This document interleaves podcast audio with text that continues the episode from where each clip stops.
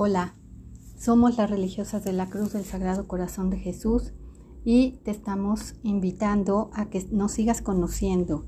En, esta serie de episodios te estamos compartiendo las homilías que hizo Monseñor Martínez cuando cumplimos 50 años de vida religiosa. Ahora de fundación. Ahora el próximo año vamos a, a cumplir 125 años de fundadas y entonces eh, queremos compartirte esta homilía, como te decía, que eh, Monseñor Martínez como que habla muy claro de lo que es nuestro carisma y nuestra misión.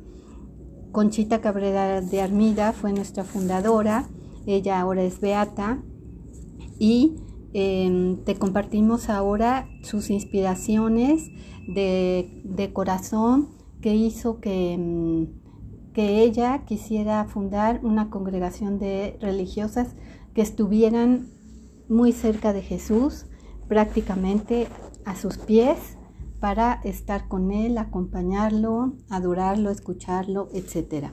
En este episodio vamos a compartirte otro fragmento de esta homilía que se llama El consuelo al corazón de Jesús. Dice Monseñor Martínez, pero es posible consolar los dolores de Jesús. No son dolores inconsolables, pero si su dolor es inconsolable, el amor es capaz de todas las maravillas. ¿Cómo consuelan las religiosas de la cruz al corazón divino? Por el amor y por el sacrificio, que son las dos maneras de consolación que hay en la tierra. Lo sabemos, lo hemos sentido con nuestra propia experiencia.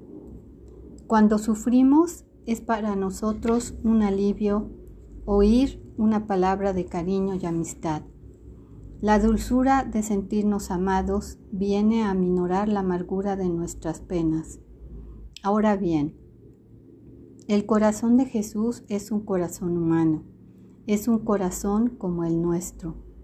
Por eso, en medio de sus penas, fue para él un consuelo dulcísimo mirar una multitud de almas que le iban a ofrecer un amor ardiente, un amor abnegado, un amor profundo.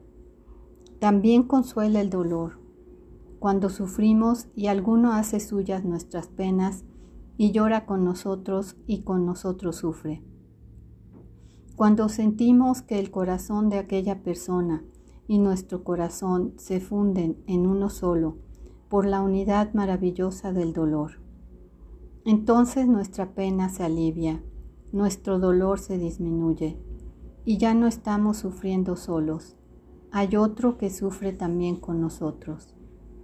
Pues bien, esto sintió Jesucristo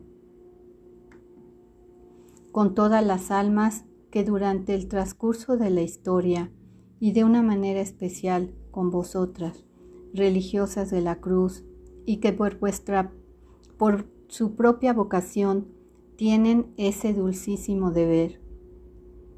Sintió un alivio inmenso el corazón divino cuando a través de los siglos contempló a las, a las religiosas, a los corazones que habían de comprender sus dolores, que habían de llorar sus lágrimas, que habían de sentir sus amarguras. Entonces ya no pudo decir como el salmista, busqué quien me consolara y no lo hallé, sino por el contrario. Ha de haber pensado en lo íntimo de su corazón. Ya no estoy solo.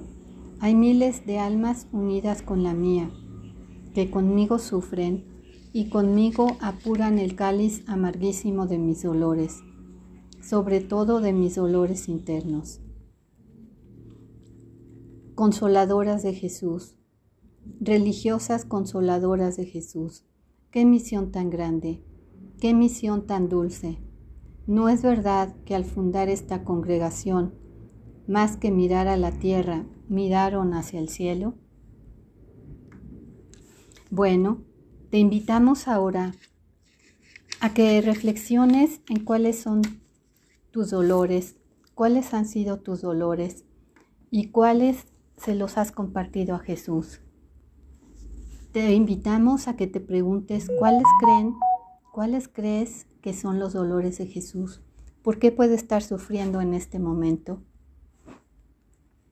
Y te invitamos a que nos sigas conociendo, a que sigas escuchando estos, eh, estos fragmentos de homilías y que nos escribas.